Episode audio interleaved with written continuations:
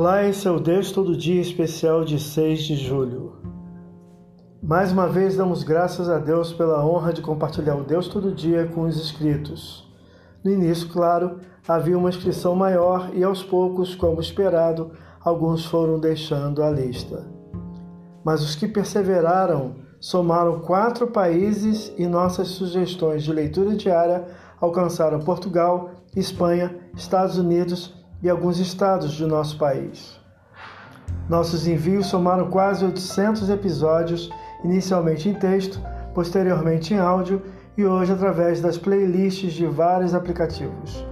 Conseguimos, pela graça divina, chegar além de celulares, Amazon Echoes, Alexa, Smart TVs e notebooks, em aplicativos como Google Podcast, Stitch, Deezer, Amazon Music e Spotify, além de outros. Tivemos a graciosa e gentil participação do pastor Heber Jamil, a quem sempre somos gratos, que nos cedeu suas oportunas meditações como parte do envio diário. Estamos preparando outros materiais para possíveis envios futuros nesta lista de envio.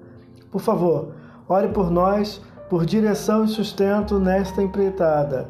A todos os estimados, nossa gratidão em Cristo Jesus. Deus os abençoe e até a próxima.